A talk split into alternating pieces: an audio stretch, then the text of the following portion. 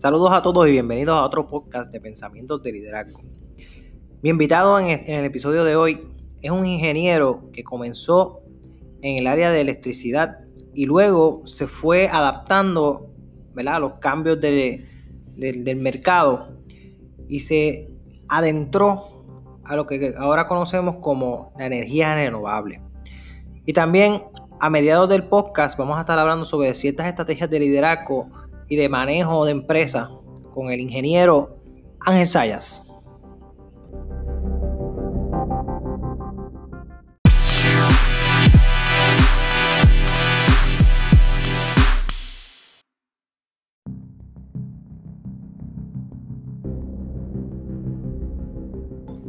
Saludos a todos y bienvenidos a Pensamientos de Liderazgo. Hoy estoy con el ingeniero Ángel Sayas Saludos, ingeniero. Este, damos, dame una breve descripción de lo, que, de lo que te dedicas. Gracias, gracias Arturo. Este, saludos a toda tu audiencia que te escucha de una forma u otra en estos podcasts y pues seguimos para adelante.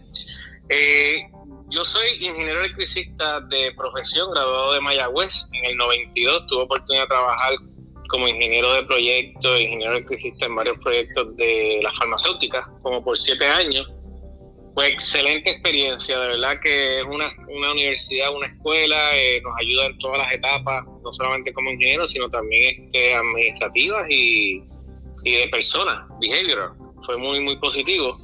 Eh, pero llegó el momento de seguir creciendo y en el 2000 eh, fue que fundé Asset Engineering como una compañía de ingeniería eléctrica, diseño, consultoría, permisología, todo lo que tiene que ver con con la autoridad de eléctrica para, pues, para conseguir todos estos permisos, que a veces mucha gente lo ve como bien difícil, pero como esto es lo que yo estaba haciendo, gracias a Dios, del 2000 para acá, trabajamos mucho en proyectos de construcción. Tú sabes que en ese tiempo las urbanizaciones que estaban choretas por ahí para abajo, la gente haciendo filas y opciones que, que eran la, en una larga fila eh, walk-up, shopping center, oficina, mucha construcción en ese tiempo, del 2000 hasta el 2006 aproximadamente, que estuvimos nosotros en, muchos, muchos proyectos, gracias a Dios. Eh, crecimos de estar yo solo a ese tiempo, eran como cinco, cinco o seis, y, sí, este, pudimos, pudimos cumplir toda la, demanda que había en ese tiempo de construcción. Así que eso fue, así fue que empezó a hacer Tañería en el año 2000 eh, y hasta el día de hoy, pues gracias a Dios estamos, estamos de pie y, dando candela ya en otras facetas que sé que vamos a entrar en más detalles. O sea que ya ustedes tienen sobre 20 años de experiencia, básicamente. Gracias a Dios, sí, 20 años de experiencia del 1 de enero del 2000. Estaba viendo los otros días este certificado de incorporación y empezó el 1 de enero del 2000. ¿Ok? O sea que efectivamente ya tienes 20 años de haberte iniciado. Qué bien. Podemos decir 20 años plus. correcto, correcto. y, de ahí, pues obviamente muchas experiencias. Te pregunto, eh, Ángel, ¿qué te llevó, ¿verdad? De trabajar en ingeniería en el área eléctrica, ¿qué te llevó al área renovable? Muy buena, buena pregunta porque, como ya sabes, en el 2006, 2005, 2007 eh, el, hubo la debacle de la construcción, de real estate, de los bancos, de los subprime, de todos estos préstamos, todas estas cuestiones, que hubo una caída estrepitosa de la economía. Y, y ese, ese, ese mercado, ese tipo de negocio murió. Muchos desarrolladores prácticamente desaparecieron. No hubo más eh, tipo de esos proyectos grandes que no sea esporádico. Yo recuerdo haber visto el del 2005, nosotros mover en, esos años, 2003, 2004, 2005, una, una cartera de, 80, 90 proyectos en el año. Empezar a bajar, empezar a bajar a 70 en el 2004, 2005, a 50, 2006, a 30, 2007. Tú dices, contra, esto está como que uno empieza a sufrirlo. Y yo recuerdo en ese tiempo, este Arturo, que hicimos ajuste en la oficina y empezamos a bajarnos horas y todo. Y hubo un amigo en ese tiempo que me dijo, Saya, tú sabes que tú debes aprovechar certificarte en esto de sistemas solares. Yo fíjate, yo lo he escuchado, pero dime, dame, dame la receta para saber. Y ahí fue que entonces, eh, en el 2007, cogí un avión y me fui para Florida, al Florida Solar Energy Center y me certifiqué como, como sistemas solares para diseño e instalación.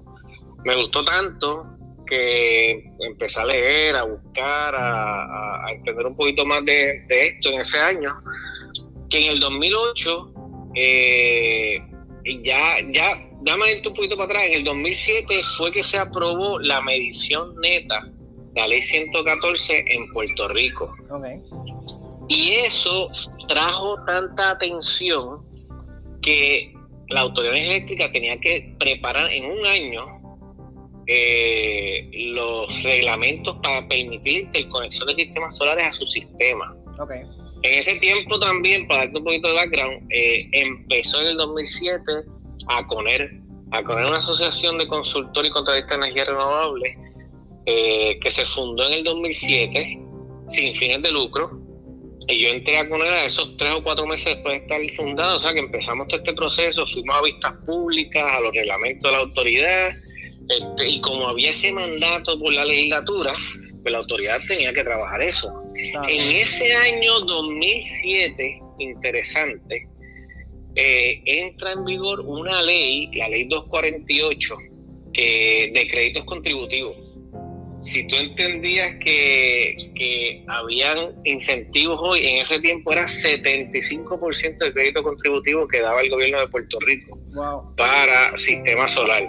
Pero de igual forma, el costo de, un sistema solar en ese tiempo, eh, al, día de hoy, estamos hablando de, te voy a decir, como cinco veces por encima de lo que es hoy, o cuatro veces. Claro. O sea, que, has visto cómo eh, eh, la misma tecnología, la misma industria ha mejorado significativamente. Así que en ese tiempo, por el eh, la anuencia del amigo mío, y gracias a Dios también le puedo decir, ¿verdad? Porque me hice el movimiento en un momento dado bien, bien importante. Es que entonces me certifico, están todas estas leyes, están todos estos reglamentos, y también entró un reglamento de que tenían que ser los que estén instalando sistemas solares en Puerto Rico, tenían que estar certificados por el Estado. Y requería, y requería 30 horas contacto y un examen. Y desde ese tiempo, gracias a Dios, con este amigo, nosotros empezamos a dar los cursos de diseño e instalación en el Colegio de Ingenieros, con los colegios de peritos, para empezar a certificar a todas las personas, ingenieros electricistas y peritos electricistas que querían ser instaladores certificados de sistemas solares. De ahí que entonces empezó a evolucionar, nosotros con el Instituto de Ingenieros Electricistas, del Colegio de Ingenieros, dimos training, en, recuerdo yo, el primero fue en diciembre de 2000 10, 2008 y, y habían allí como 80 personas en ese primer training. Y de ahí seguimos dando training en el 2009, estaban los incentivos estos contributivos, después se detuvo por los fondos ARRA, un año que estuvo seco, por vinieron los fondos de energía verde y seguimos evolucionando.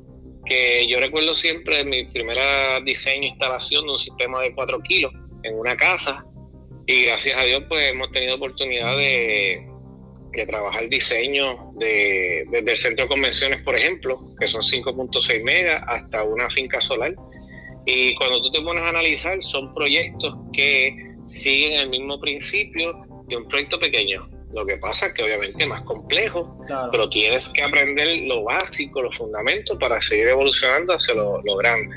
Así que esa es la historia, cómo yo llego desde el 2007 para el día de hoy. Este, todo el mundo habla de sistemas solares, ¿verdad? Después de, del huracán María y huracán este Irma, como, como que es, cuando todo el mundo está empezando a, ver esto más en detalle.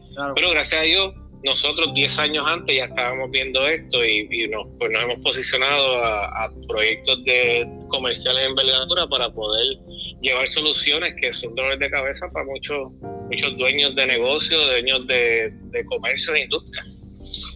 Definitivo. Y te pregunto, ¿cuál es la de, qué diferencia tú ves eh, cuando comenzaste hace 10 años en las placas solares y en los sistemas a cómo se ve ahora eh, en cuestión de nueva tecnología, eficiencia, Eh, Impresionante. Te pregunto, o sea, te lo digo porque diciendo, ok, Dianche, yo monté mi, mi sistema solar hace 10 años.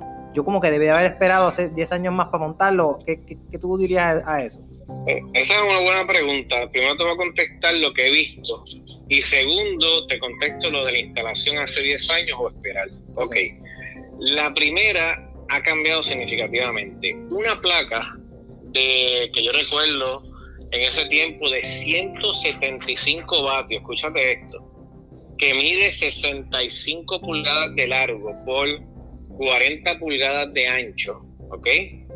Este, estamos hablando que hoy hay posibilidad de conseguir esa placa, hoy, estamos hablando 13 años después, 14 años después, en 315 vatios, la mismo tamaño. Ok. O sea que en un mismo techo que, que yo puedo poner, podía poner 10 placas nada más para 1.75 kilovatios o 1750 vatios, después podemos hablar qué significa eso, ¿verdad? Pero para un número en general, Ajá. esas mismas 10 placas hoy en ese mismo techo me puede estar dando a mí 3150 vatios o casi casi el doble. Ok, o sea que básicamente antes para en una casa tenía que fojar casi todo el techo para poder este, tener toda la energía y ahora con la mitad de las placas lo puedes hacer. Es correcto, lo puedes ver de esa manera y el costo nada más de eso en aquel tiempo a lo que la placa hoy cuesta y un sistema, estamos hablando de, de, en la placa puede ser hasta siete veces el costo. En el completo del diseño total de instalación estamos hablando de cuatro veces el costo. Claro. Okay, o sea que ha sido un cambio bien, bien significativo en el tiempo del 2007 para acá. Otra cosa que ha pasado es mucha seguridad, mucho eh, conocimiento. Esto es una tecnología que en el 2007 sí estaba el Código Eléctrico Nacional, eh, tú podías seguirlo eh, y, hacerlo seguro, pero en la medida que las cosas siguen evolucionando, hay más crecimiento de proyectos y, y de una forma u otra, este, pues eh, se aumenta el riesgo, ¿verdad? Porque mientras más personas, menos adiestramiento, pues la gente tiene que adiestrar si no conoce los, los, los riesgos de seguridad, pues se hace más estricto el que el poder trabajar con estos sistemas. Pues así ha evolucionado y ahora hoy es más seguro un sistema sobre una casa o un negocio que hace 13 años atrás. No que está mal, tú siempre construyes según los códigos que están aprobados en ese tiempo. Claro. Es como pasó con lo del terremoto, uh -huh. el temblor, como quieran decirle. Eso es así. Mira, hay casas construidas de hace 40 años y unas aguantaron, otras no pero hay otras casas construidas hace 15 años con códigos más recientes que habían tomado en consideración aprendizajes que habían pasado. Así que yo, yo no diría que estuvo mal o no, simplemente que hoy día son más seguros lo, las instalaciones para efecto de todo lo que han pasado desde el 2007 para acá, han pasado como cinco ciclos del código eléctrico, cuatro ciclos, y eso es cada tres años. Okay. Así que han visto ahí que ha evolucionado bastante. También lo podemos ver que también incrementa el precio, porque ahora hay otros equipos adicionales que, que, que se piden, como Rapid Shutdown, que eso es para los bomberos, first responders, cuando lleguen, no se encuentren con voltaje alto y en los techos, especialmente comercial, lo cual hace más caro. Esos sistemas en los techos comerciales y en los techos residenciales también. Lo que pasa es que en residencial es posible que haya un waiver, que estuvimos hablando con la gente de bomberos y pues eso, eso puede ocurrir. De todas formas, hoy como quiera, a diferencia de 13 años atrás o 10 años atrás, los precios también son 5 veces o 4 veces más baratos que antes. Por eso es que hoy no hace falta, si nos podemos analizar, incentivos ¿Por qué? Porque los precios están tan accesibles que te hace poder tú trabajar con una forma u otra con, vamos a decir, una casa, un certificado de depósito, Ajá. que tú lo tengas en el banco, eso te está dando un 1% el mejor. Un sistema solar con esos mismos 20 mil dólares o 30 mil dólares que tú tengas un certificado de depósito, en el techo de tu casa te puede estar rindiendo 10 a 12% de interés. Eso es mil veces mejor Siempre en tanto se instale bien, te produzca bien, te diseñe bien y sea lo, apropiado para ese sentido. Así que en términos generales ha cambiado bastante técnicamente y en cuestión de dinero de 10 años para acá. La pregunta, pregunta que tú me mencionaste de, oye, ¿y hubiese mejor esperado el día de hoy versus hace 10 años? La contestación es que no. El momento de instalar es actuar el presente. 10 años, 12 años atrás, el presente era aquel y hacía sentido monetariamente, los incentivos que había y todo, hacerlo en aquel momento. Claro. A la larga, a la larga, tú siempre tienes que pagar la, electricidad a la autoridad eléctrica. Esa es la hipoteca más larga que tú vas a tener en tu vida. No importa, no es ni el banco, no es tu casa, no es el apartamento, no es el carro es el adichoso pago de electricidad a la autoridad que siempre se lo vas a tener que pagar. Entonces, si tú tienes una forma de cómo producirla, autoproducirla y pagar más o menos lo mismo que está pagando en, un préstamo o en un CD que mejor lo pones en tu techo, pues hace sentido de ponerlo, invertirlo en tu propiedad para entonces poder pagarle menos a la, a la autoridad. Obviamente cada caso es particular. Residencia es diferente a comercial. Comercial tiene otras cláusulas de pago fijo, de demanda, otras cosas más que ahí vas a tener que continuar pagando mensualmente. Pero en lo que corresponde a consumo, kilovatio hora, definitivamente eh, a la larga es mejor tener un sistema en tu casa, en tu propiedad comercial, porque vas a poder entonces, eh, en vez de pagárselo a otro, te lo pagas a ti a mejores rendimientos. Así que en términos de tiempo, yo creo que el momento, si usted está hoy pensando que lo va a hacer o no, este, mi contestación inmediatamente es no lo pienses porque o te lo pagas a ti o se lo vas a pagar a la autoridad. Así, eso es todo. Definitivo, estoy de acuerdo. Y además de eso, además de que lo pagas, lo, ¿verdad? lo pagas tú mismo para, para tu propio consumo para la, para la autoridad, mi pregunta subsiguiente es, esa primera instalación que tú hiciste en el 2008, 2009, ¿le has dado seguimiento? ¿Ha tenido algún problema? ¿Sigue trabajando bien? Porque ya ha pasado como 13 años. Pues mira, en ese caso en particular yo fui subcontratado por el que lo vendió, no puedo hablarte de ese, pero te puedo hablar de otro, del segundo al tercero que hice con la persona en, en, Ponce.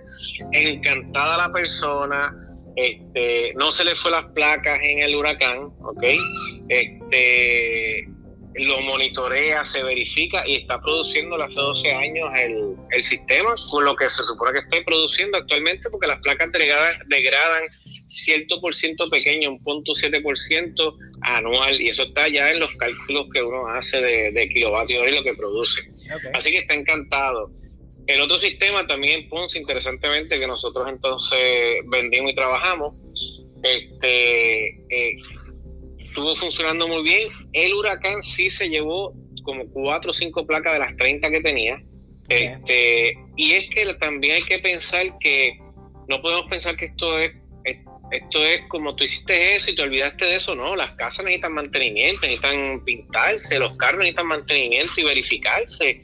Pues imagínate, en 10 años, 12 años, la persona estuvo contenta con su factura de luz, con todo, pero nunca se hizo una verificación de que cómo está todo, los torques que, que pueden pasar con el tiempo, verificar, y siempre es recomendable que haya lo que se llama un mantenimiento y verificación anual de los sistemas para garantizarle que esté funcionando bien, uno, y dos, oye, un torque que se haga de verificación de los rackings, de cómo está instalado, también es necesario.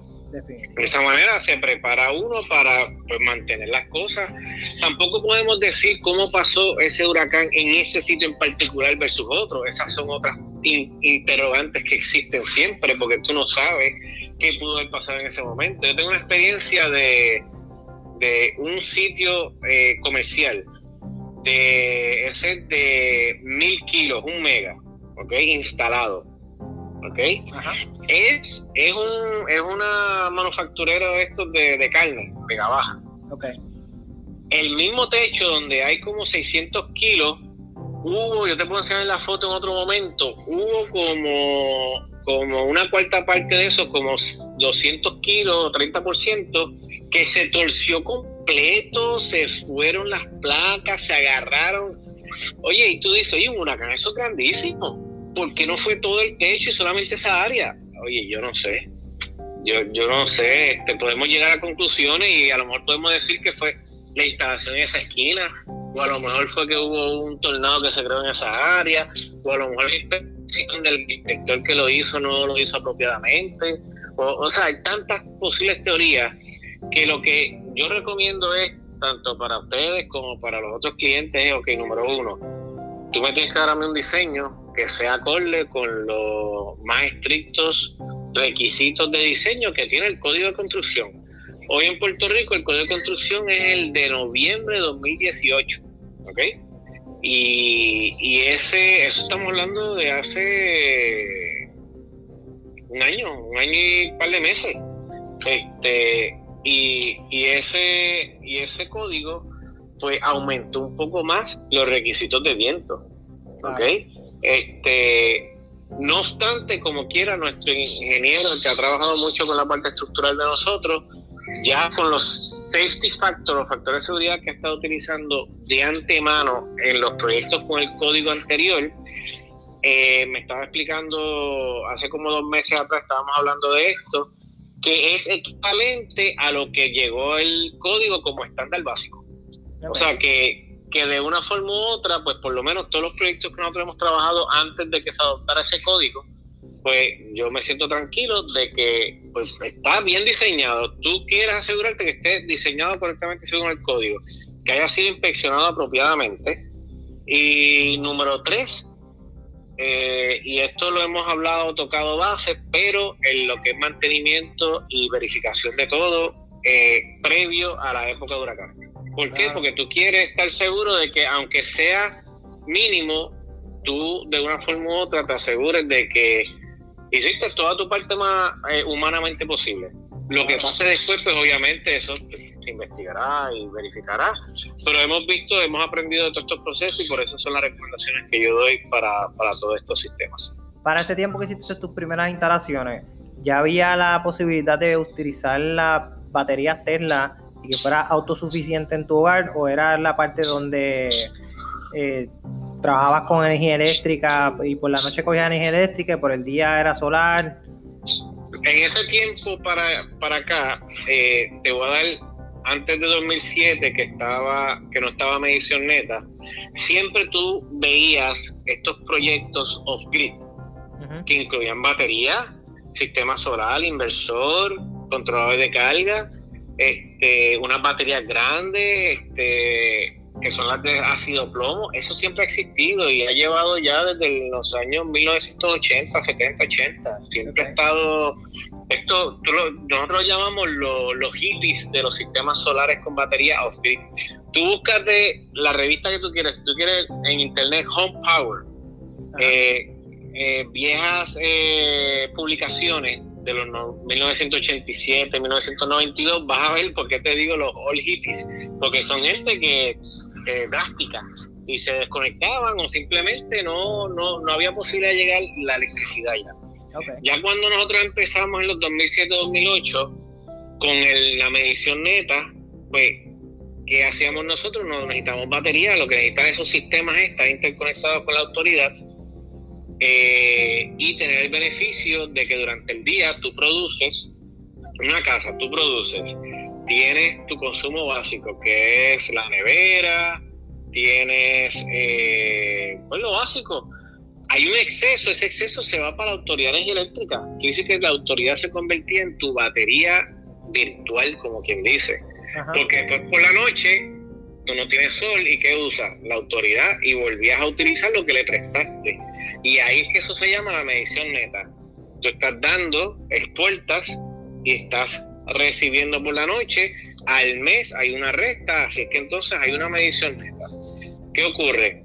Que cuando se va la luz, ese sistema no va a funcionar. Ese fue el problema. Qué? Ese fue el problema. ¿Por qué? Porque el, lo que necesita es el voltaje y la frecuencia de la autoridad eléctrica para funcionar. Si la autoridad se fue, pues no vas a tener entonces sistema solar y aunque tengas 20.000 placas allá arriba, ¿qué pasó? tengo un cliente en Dorado, 874 kilos, instalado en el techo, ni una placa se perdió, ¿ok? Para que tú tengas una idea, pero tuvo que funcionar con generador toda su vida. En ese tiempo, por dos meses y pico, 24 horas, con neveras y, y su consumo era 600 kilos. Obviamente, con sistema solar que hubiese hecho, bajar el consumo del diésel. ¿Por qué? Porque el sol no está constante, sube y baja. Así que ese cliente que hicimos después de, ahora un sistema que se instaló allí, un switch eléctrico, donde permite que el generador funcione y las, y, y las placas funcionen con el generador sin batería para poder controlar y bajar el consumo este del generador. En un futuro va a poder añadirle más baterías para hacer lo que sea un microgrid y poder funcionar en cualquier circunstancia y el generador prender cuando se descarguen las baterías. Exacto. Así que, así que en términos generales, en ese tiempo, 2007, 2008, la gente lo que quería era bajar su pago mensual. Cuando llegó María, se dieron cuenta de que, oye, hace falta otras cosas más y hoy, después de María, hay dos tendencias. Uno, los que tenían placas solares le están añadiendo baterías para aprovecharlo, número uno. Y número dos, cuando tú ves un sistema solar, hoy en el 90% quieren baterías también. Así que ya la batería se convierte en un, una necesidad. Un commodity, una necesidad de, resiliencia, de sobrevivencia, de, de no tener que depender de un generador diésel o de gas eh, para esto de gasolina. Definitivo, estamos de acuerdo. Esto que vivimos, hemos, hemos estado como que en muchas, en muchas crisis últimamente en estos pasados 5 o 6 años. Ha sido algo, algo, algo increíble que nos ha tocado vivir.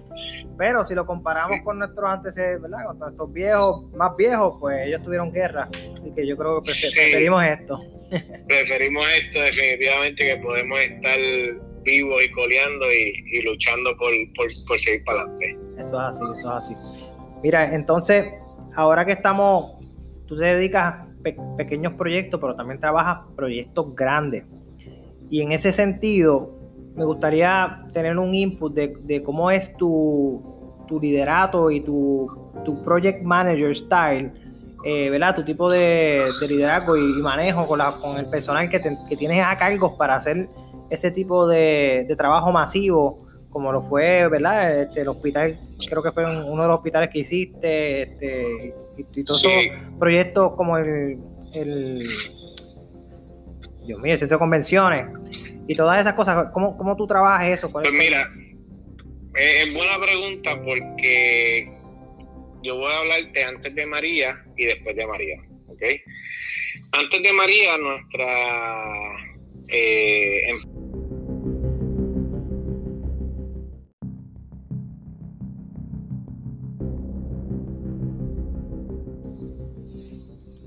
Ok, este, básicamente esa pregunta la voy a dividir antes de María y después de María. Okay. Este, antes de María, 2007, yo te había hablado que tenía una plantilla de 5 o 6. Eso es un small family business que realmente uno toma las decisiones, se mueve pa, y sigue por ahí para abajo y vámonos, ¿ok? Este, es algo que, que es manejable y, y, directo. Este, crecimos porque aunque iba decayendo el negocio en 2005, 2006, eh, hicimos el cambio rápido de energía renovable en el 2007-2008 y eso nos ayudó a, ser de los pioneros en ese tiempo y, crecimos. Crecimos una plantilla de, de 10 a 11 eh, hasta los años 2015-16, pero igual que todo sube, si tú no haces innovación y no buscas cómo, cómo, cómo crecer, eh, tú tienes una curva que eventualmente de crecer va a haber un flat y lo que va es para abajo. Todo negocio es así hasta que consigas el otro jump y sigue evolucionando. Sí, la palabra eh, evoluciona, evolucionar y la palabra adaptarse a, las circunstancias del mercado es bien importante y muchas veces uno lo estudia y uno lo ve, pero cuando le toca a uno tomar la decisión, a veces es cuestión de suerte, a veces es cuestión de que un amigo o, alguien o algo te aparece en, en, en ese momento y entonces le toma a uno, ¿verdad? Uno tiene que tomar la decisión de si sigo para adelante o no. Y, en tu caso, pues tú, decidiste seguir hacia adelante. En mi, en mi caso yo veo como unos, como unas, lo que se llama unas olas, unos waves de crecimiento. Eh, después viene un flato, así, así que pasan todos los negocios y en un momento tienes que volver de nuevo a crecer. Así me pasó. Primero yo era eléctrico, diseño, construcción. Yo lo vi flat de momento y en, caída. Si no venía lo solar, entonces yo, hoy no estuviese hablando contigo aquí. De momento llegó lo solar, entramos en lo solar, empezamos a trabajar, pero también en su tiempo empieza a haber un flato en Puerto Rico. ¿Qué hicimos nosotros? Empezamos a ver fuera de Puerto Rico y a trabajar exportando servicios y tenemos trabajo y diseño en República Dominicana con otros tipos de sistemas como protección contra rayos, certificaciones, adiestramientos que dimos fuera de Puerto Rico, en Santo Domingo, en Panamá, en Costa Rica, este, en Colombia. Eh, nos hemos diversificado de esa manera. Hicimos un proyecto de diseño en California también, de 500 kilos, diseño y permiso. Y buscamos cómo crecer y eso como que nos mantuvo, pero de igual forma llegó el plató. Y yo recuerdo 2016-2017 que yo decía, che, yo, estamos, estamos, estamos en una compañía, pues nos mantenemos, pero yo veía de nuevo la misma tendencia de bajar. Esa es la realidad. Y llegó María. Y entonces el problema con María es que a mí se me detuvo todo, porque de lo que es diseño, aunque nosotros hacíamos ya instalaciones pequeñas, pero lo que es diseño y las compañías se preocupaban más que del techo que se le cayó que poner placa solar en ese momento, esa es la realidad. Y nosotros estuvimos ya en 2017 como que, que un flató donde tuvimos que hacer ajustes de, horas. Yo recuerdo que bajamos a un 20% del mundo en horas viendo a ver que íbamos a, seguir evolucionando, pero llegó María, tuvimos un 2017 fuerte, nos posicionamos con, con, muchas necesidades que hubo, especialmente con compañías non-profit y compañías de baterías que empezaron a llegar a Puerto Rico. Empezamos a trabajar muchos proyectos pequeños de, de non-profit que hasta, hasta donamos mucho de nuestro tiempo y de, de nuestros diseños e instalaciones ayudando y eso rindió en, fruto. Ya 2018, este, yo me sentí en la necesidad de que estamos creciendo, pero sin fundamento, sin tener algo fuerte y ya no podía depender únicamente de decisiones mías. Este, ya éramos, ya éramos 14 en la oficina, este, 15 en 2019, 2019 empezó otro ingeniero con nosotros en enero. Y, y no me habían hablado hace como tres años atrás, en el 2016, de Guayacán Venture Accelerator, GBA, eh, donde pues compañía, ese mismo es el programa, Guayacán lleva, más de 10 años eh, trabajando con compañías establecidas donde eh, la situación principal de las compañías es cómo hacer que esa compañía pueda tener un crecimiento, fundamentos de empresariales y de, y de management y de board direct, eh, ¿cómo es? gobernanza de la board of direct y todo esto que les ayude a, a, crecer. Este, y se hizo ese programa desde el 2010 y ayudó a muchas compañías. Este, y en ese, ahí, en ese Guayacán, pues nos dieron todas las herramientas de visión, misión, todas las cosas de cómo scorecard, de, de reuniones, etcétera, etcétera. Pero y también nos dieron un mentor y pero de una forma u otra como Scatter tú tenías que buscar la forma de cómo poner todo eso en conjunto para poder hacerlo efectivo en tu compañía. Este en ese proceso con el mentor yo leí un libro que se llama Traction.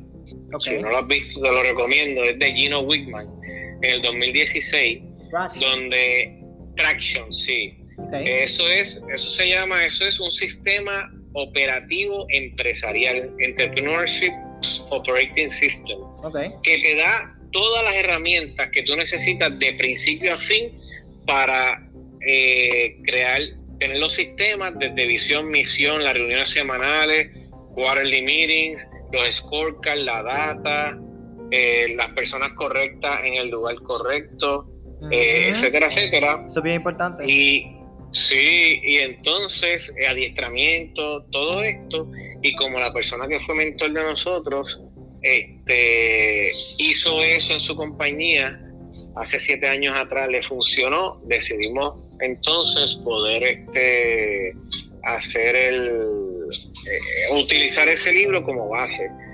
Del 2018 para acá empezamos a trabajar nosotros en ese concepto eh, y hoy día tenemos reuniones semanales de liderazgo, tenemos este, reuniones de quarter, yearly meetings, eh, tenemos un scorecard semanal que verificamos. Este, y, te digo que me, ha sido muy, muy positivo empresarialmente el que no dependa únicamente de mí. Ya tengo Operation Manager que corre las operaciones, los diseños, eh, los proyectos. Eh, hay otra persona que se encarga de los monitores y mantenimiento. Tenemos eh, otro ingeniero que hace diseños también, los delineantes. O sea, una estructura que yo antes no tenía y dependía de uno. Pues la idea que entonces, si tú quieres crecer y quieres evolucionar, no puede depender de una persona. De hecho, ese libro, para que para que tengas una idea, es bien interesante porque recomienda siempre en una organización que esté creciendo un visionario y un, eh, ¿cuál es el otro nombre? Se me olvida, es como operational.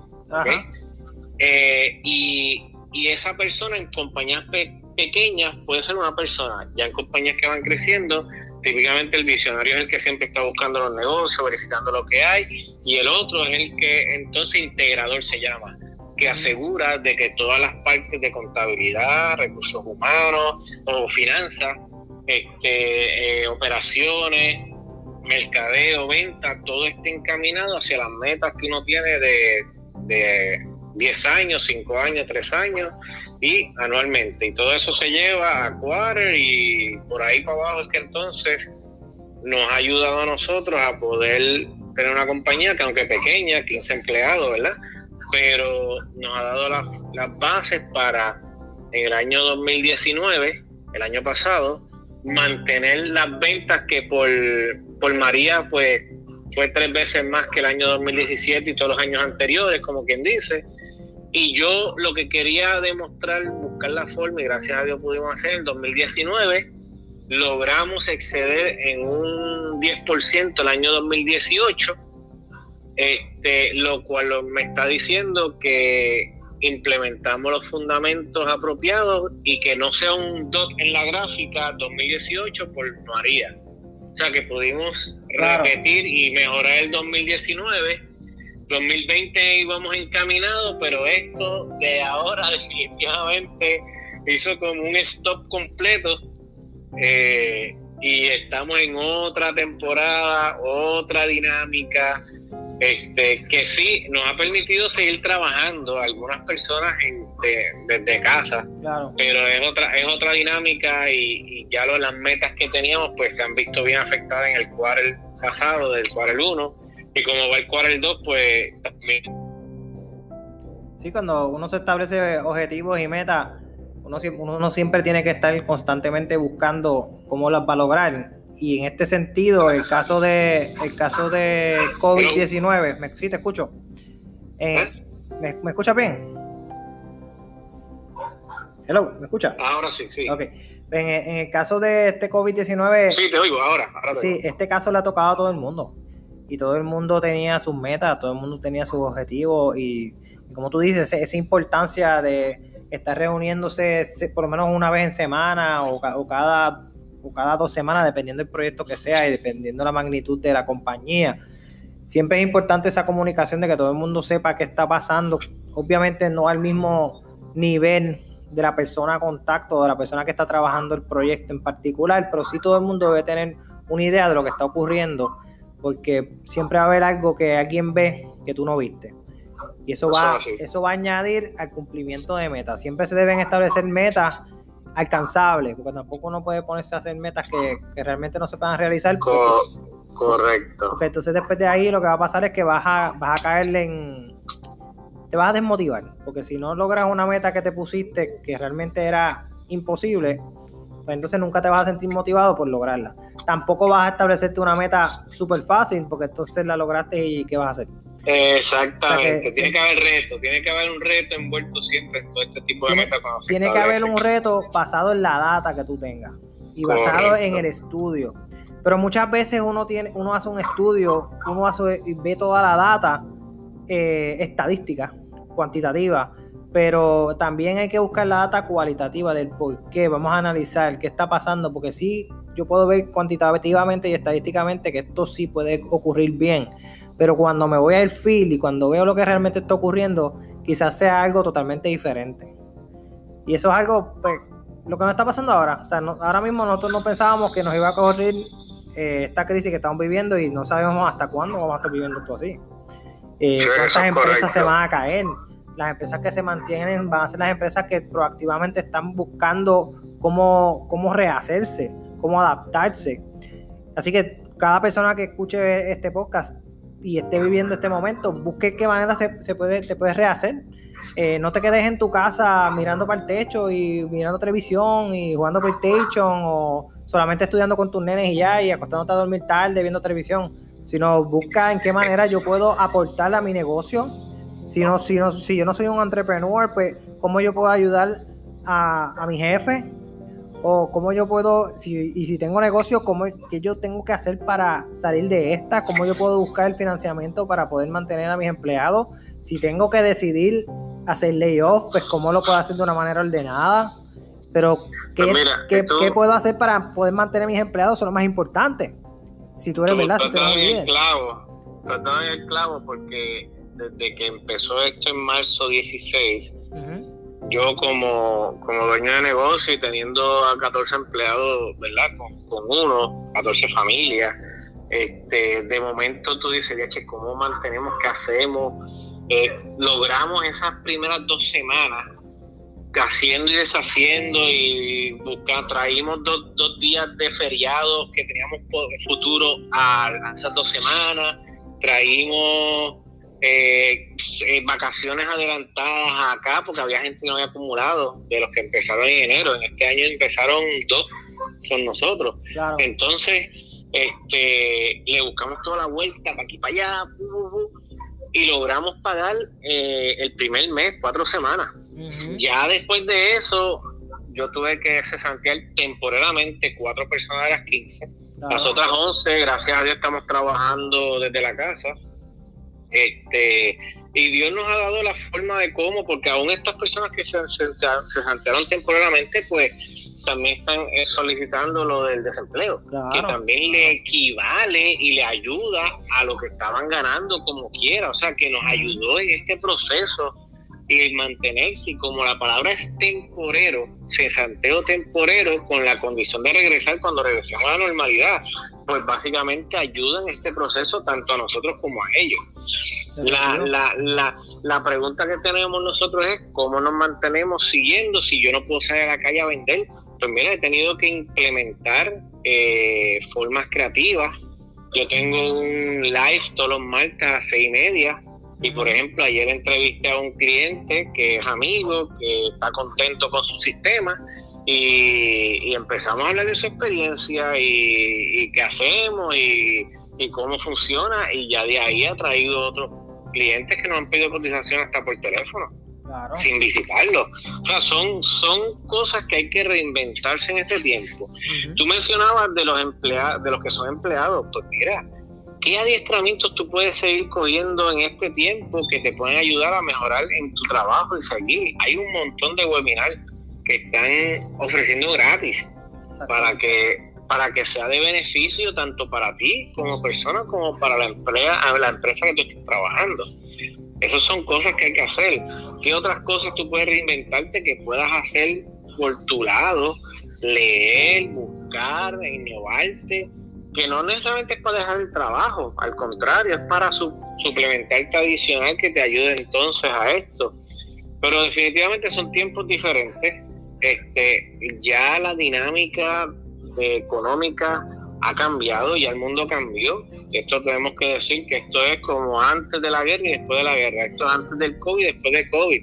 Ya los restaurantes, los sitios de concierto, hasta que esto no haya algo, una seguridad, los próximos años, año y medio, esto, la, la dinámica ha cambiado. Así que hay que reinventarse, hay que buscar la forma.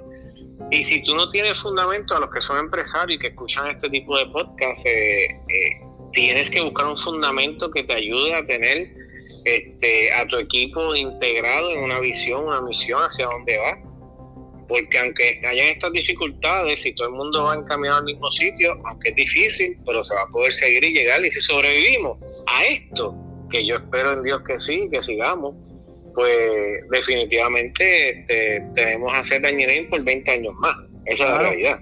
Claro. Y como dicen por ahí, no hay mal que por bien no venga. Eh, las cosas malas eh, no duran para siempre. Así que eventualmente saldremos de esto y saldremos, algo mejor vendrá. Eh, seremos bendecidos ya sea en el 2021 o en agosto. Exacto, hay que aguantarse, aquí hay que aguantar, sí, definitivamente. Pero uno, uno como empresario se le paran los pelos y se vuelve uno loco, porque de uno depende muchas vidas, eso es así me preocupa y yo al principio decía, Dios mío, ¿qué hago? Y no dormía aún. Y, oye, y buscando las ayudas, poniendo aquí, viendo lo del Paycheck Protection Program, viendo SBA, que hay, viendo esto otro. Gracias a Dios logramos en el primero, me llegó la noticia ayer, antes de ayer. Nosotros estamos para el segundo bache pues nosotros pudimos hacerlo en el primero porque desde que salió yo solicité, busqué, el del banco me llamaba sábado y olvídate, yo lo hago ahora, buscamos, cambié eso como tres o cuatro veces. Eso no fue fácil, porque aún en, aún en Viernes Santo me habían enviado información y gracias a Dios pudimos trabajar sábado y domingo y tira por abajo. Este, pero lo logramos en el primer batch. El segundo batch que se aprobó ahora, están para aprobarse las dos cámaras de Estados Unidos. Los que ya hayan entrado desde, la, desde antes, que sigan ahí tratando como ustedes o todo el que esté, porque eso es una ayuda que te quita un peso de encima que definitivamente es como respirar, es como sacar la nariz afuera, respira y dice, bueno, vamos a seguir nadando y seguir por ahí para abajo. Y gracias a Dios, pues hay que seguir luchando porque esa, esa parte eh, es importante de retención de empleados, definitivamente es importante. Claro, claro, porque si, si los empleados tú no puedes seguir trabajando, porque si tú eres líder, pero los que realmente hacen el trabajo son los seguidores. Eso es así. Eso, es, eso, es, esencial y, y, ver, y, ver que, yo, que tú luchas por ello, eso es importante porque eso le da más compromiso que cuando regresemos eh, trabajen con más, con más motivación y con más ímpetu. Yo creo que eso Mira, eso, eso que tú hablaste ahora es, es la clave. Cuando los empleados te ven a ti trabajando. Oye, de corazón, yo no estoy diciendo esto ahora porque lo pensé, es que simplemente tú tienes primero a tus empleados como si fuese tu familia, esa es la realidad. Entonces, cuando ellos ven que tú buscas todo y, le, y, la haces y están manteniendo, y oye, el trabajo, estamos aprendiendo una nueva forma de trabajar desde las casas, esto yo nunca lo había hecho. Sí. Entonces, esa productividad que tú esperabas en un lado, ahora tienes que confiar más por otro lado, pero también exiges por otro lado y tienes unas métricas de otra manera.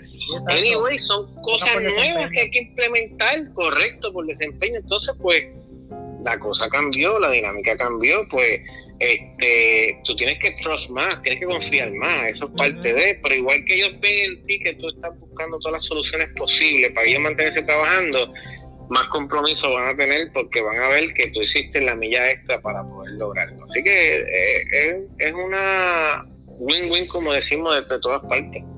Exacto. Eh, el compromiso primero tiene que venir del líder. Si las personas no ven que el líder eh, no está comprometido, ellos no se van a comprometer tampoco. Y, y no es diciéndolo, es con acciones. Eh, si ellos ven que tú te estás fajando y lo estás buscando por aquí, estás moviéndote por allá, ellos pues obviamente van a, van a tratar de emular eso. Definitivamente. Definitivamente. Así que estamos en otra temporada, un nuevo mundo, ¿oíste? Eso es así, eso es así. y, buscando siempre cómo, qué es lo nuevo. Ahora, ahora lo que hay que pensar es cuándo vamos a regresar y cómo vamos a regresar. ¿Cuáles van a ser los parámetros? Este, ahora todo el mundo tiene que estar a seis pies de distancia cada vez que se vea. Eh, se está diciendo que en Estados Unidos están diciendo que esta pandemia es, es por decir, está bajita ahora pero cuando venga la temporada fría nuevamente a los Estados Unidos, esto va a ser el doble. estuve leyendo eso. estuve, leyendo eso, o sea, ya cambió la cosa, eso es así.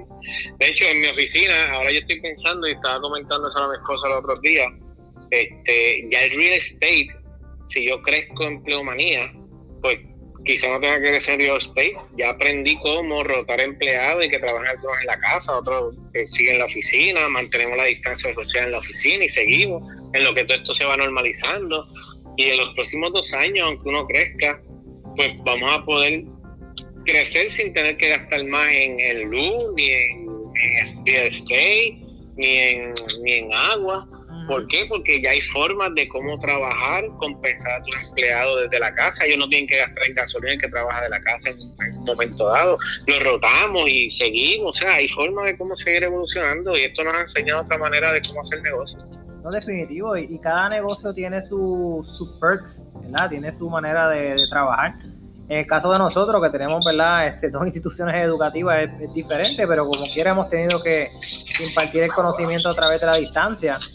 Pero eventualmente no, no, queremos eso, eventualmente lo que queremos es recibir los estudiantes nuevamente y poder trabajar. Definitivamente, cada negocio Y liberar a los padres de, sus hijos por el día para que ellos puedan irse a trabajar y, hacer lo suyo, claro que sí. Así mismo es, cada negocio es particular, definitivamente. Y que no solamente es que hagan el homeschooling, pues homeschooling se puede trabajar y lo han trabajado esto por varios años, o sea, esto no es nada nuevo y, la educación a distancia no es nada nueva, pero lo, lo, que es importante es esa interacción social, eso no se puede perder. Eh, igual, igual me imagino que ustedes con esta, este proceso, digo, hablamos de mí, pero te hago la pregunta, si es que me, me, lo permite, quizás ah, se puede establecer un nuevo formato donde tú requieras que todo el mundo esté en las clases, ¿verdad? Pero quizás habrá algunos que quisieran tener algún tipo de schooling atachado con la escuela y a lo mejor tú puedas ofrecer algo así porque hay papás que a lo mejor quieran hacerlo y a lo mejor ya como has pasado por esto se pudiese ofrecer. Esas son tendencias nuevas que las escuelas pueden empezar a, considerar.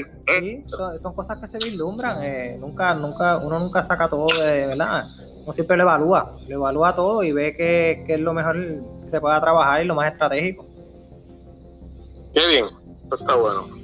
Bueno, pues Ángel, quiero, quiero agradecerte por, participar en, mi podcast. Eh, ha sido de mucha, de mucha ayuda para los que no sepan lo que es un sistema solar y, en la segunda sección donde hablamos sobre la parte empresarial también es bien importante saber eh, que estemos todos al día con eso, de, de lo que es la importancia del compromiso organizacional, el compromiso de los empleados y el compromiso de uno mismo por realizar las metas y los objetivos de la organización, porque básicamente la organización es lo que nos mantiene a todos y lo que nos mantiene en nuestro ritmo de vida.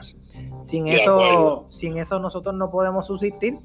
Eh, hay dos cosas que uno tiene que decidir en la vida, o trabaja para alguien o trabaja para uno. Cada una de las cosas tiene sus pros y sus contras.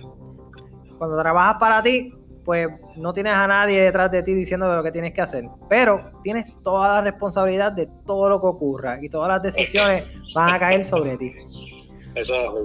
Así que, ¿verdad? En, el caso de nosotros, pues decidimos trabajar para uno eh, y ayudar a, que esto corra, básicamente. Estoy de acuerdo, estoy de acuerdo y, y como unas palabras finales, este, yo, yo siempre pongo a, Dios primero, me ha ayudado mucho en todas las cosas que hemos podido implementar y trabajar.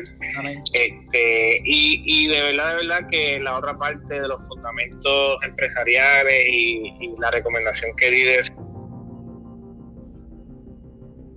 traction y de todo esto de de, entrepreneurship operating system es clave en cualquier negocio, sea pequeño o grande. Tú nunca sabes cuándo lo vas a necesitar.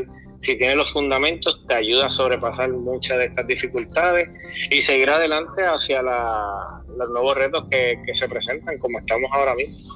Definitivamente, los fundamentos empresariales, especialmente en tu área, ustedes son ingenieros, ustedes son personas de conocimiento técnico, más que, más que administradores eh, ustedes tienen que entonces adentrarse en el, ¿verdad? Aprendiendo en el camino a trabajar los negocios. Y es bien importante eh, estar constantemente aprendiendo. Uno nunca va a dejar de aprender. Y es, de, y es de uno mismo estar constantemente leyendo, buscando. Eh, un lector no necesariamente es un líder, pero un líder siempre es un lector. Y eso es algo, me gustó. Y eso es algo que, ah, viste, eso es, una, eso es, una, eso es un quote de Maxwell.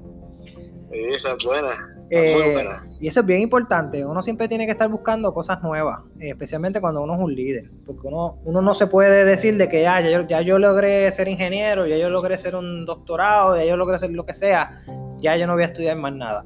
Y ahí pues te vas a quedar estoqueado. y no, vas a, y no vas a lograr, digo, te quedará, ¿verdad? En ese plato, como tú dices, pero no cuando ocurran estos momentos de crisis, no vas a tener las herramientas para seguir hacia adelante y modificarte. Eso es bien, bien importante. Además de que, ¿verdad? Vas a tener tu sabiduría y toda esa cosa por, por el tiempo que hayas trabajado, pero si no buscas nada nuevo, em, eventualmente, a mí me pasa mucho, eventualmente estoy uno o dos semanas que no cojo un libro o no busco algo, me siento vacío, me siento como que no estoy aportando. Definitivamente, por eso es que uno tiene que siempre buscar a, ¿cómo es? continuous learning, aprendiendo continuamente, implementando lo que vaya acorde a lo que hacia donde tú vas dirigido, definitivamente. Así que positivo. Bueno, em, muchas gracias. Gracias, gracias por, por esto y seguimos comunicándonos. ¿okay? Saludos a todos. Claro que sí, saludos. Bye bye.